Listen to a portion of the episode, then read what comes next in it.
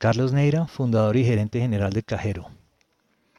En este mes de febrero del 21, celebrando tres años de operación y muy a la expectativa de cómo podemos seguir contribuyendo a la recuperación económica del país y obviamente beneficiándonos de ella.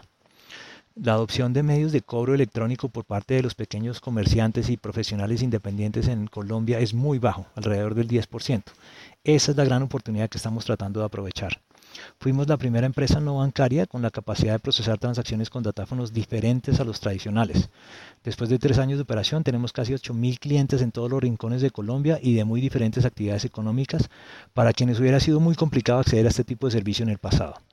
Nos enfocamos en ofrecer un proceso de vinculación sencillo y rápido, con pocos requisitos y con un producto que es un app de celular que le permite a nuestros comercios cobrar de forma sencilla, rápida y segura, online o no presencial y también presencial con un datáfono inalámbrico que vendemos a precios muy asequibles.